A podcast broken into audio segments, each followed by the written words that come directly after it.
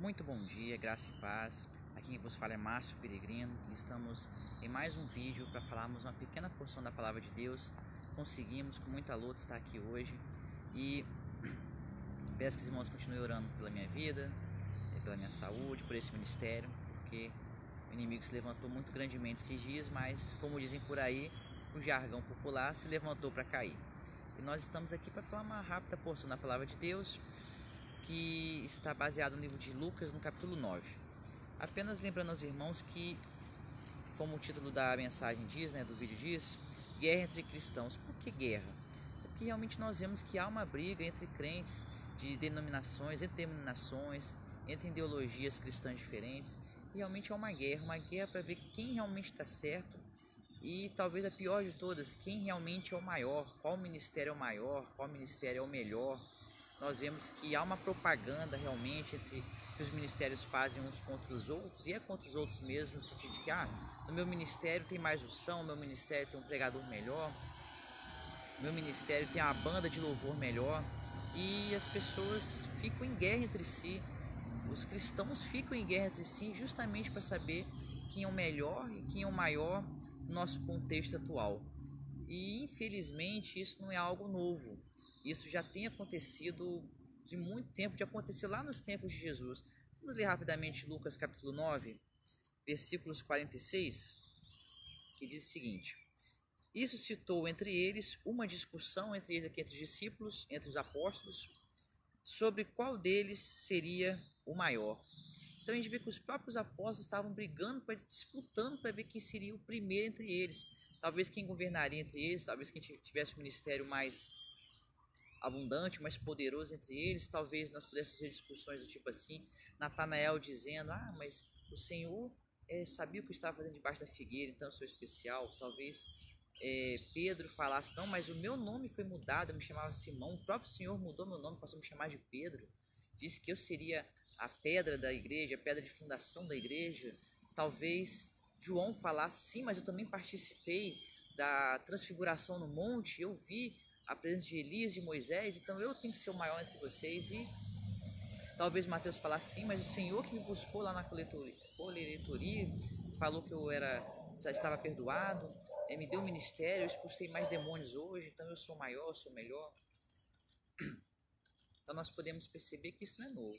Isso é do ser humano. O ser humano deseja realmente ser melhor e maior do que qualquer outra pessoa. E talvez isso aconteça com você, talvez já tenha acontecido com você, na sua igreja aconteça, esse tipo de disputa interna e também um tipo de disputa externa quando nós vemos ministérios brigando entre si. Fiquei sabendo essa semana de um caso em que algumas denominações estavam brigando com uma certa pastora na minha região porque ela estava usando um nome para um evento, evento esse que qualquer igreja pode fazer, não há problema algum em fazer eventos, mas que estava usando um nome que esses outros ministérios também utilizavam, um nome base, um nome de evento que todo mundo costuma usar. E estavam meio que debatendo, discutindo isso, que na verdade, como se eles tivessem direito sobre esse nome. Nome esse está na Bíblia, tudo que está na Bíblia é de domínio público, ninguém pode querer dizer que arrogar para si o ah, eu vou fazer aqui, como caso Ministério Peregrino de Deus. O peregrino está na Bíblia, mas se algum outro ministério quiser usar, quiser usar é, quiser usar este nome, vai poder usar, porque não é um nome de domínio particular, é público, está nas escrituras.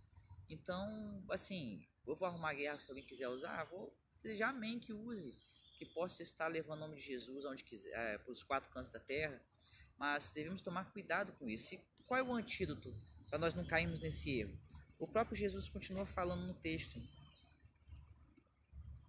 é, nos versículos 47 e 48, dizendo o seguinte: mas Jesus, vendo o pensamento de seus corações, tomou um menino para junto de si e disse-lhes: Qualquer um que receber este menino em mim, em meu nome, recebe a mim. Qualquer que me receber a mim, recebe o que me enviou, porque aquele entre vós todos for menor, esse mesmo será grande.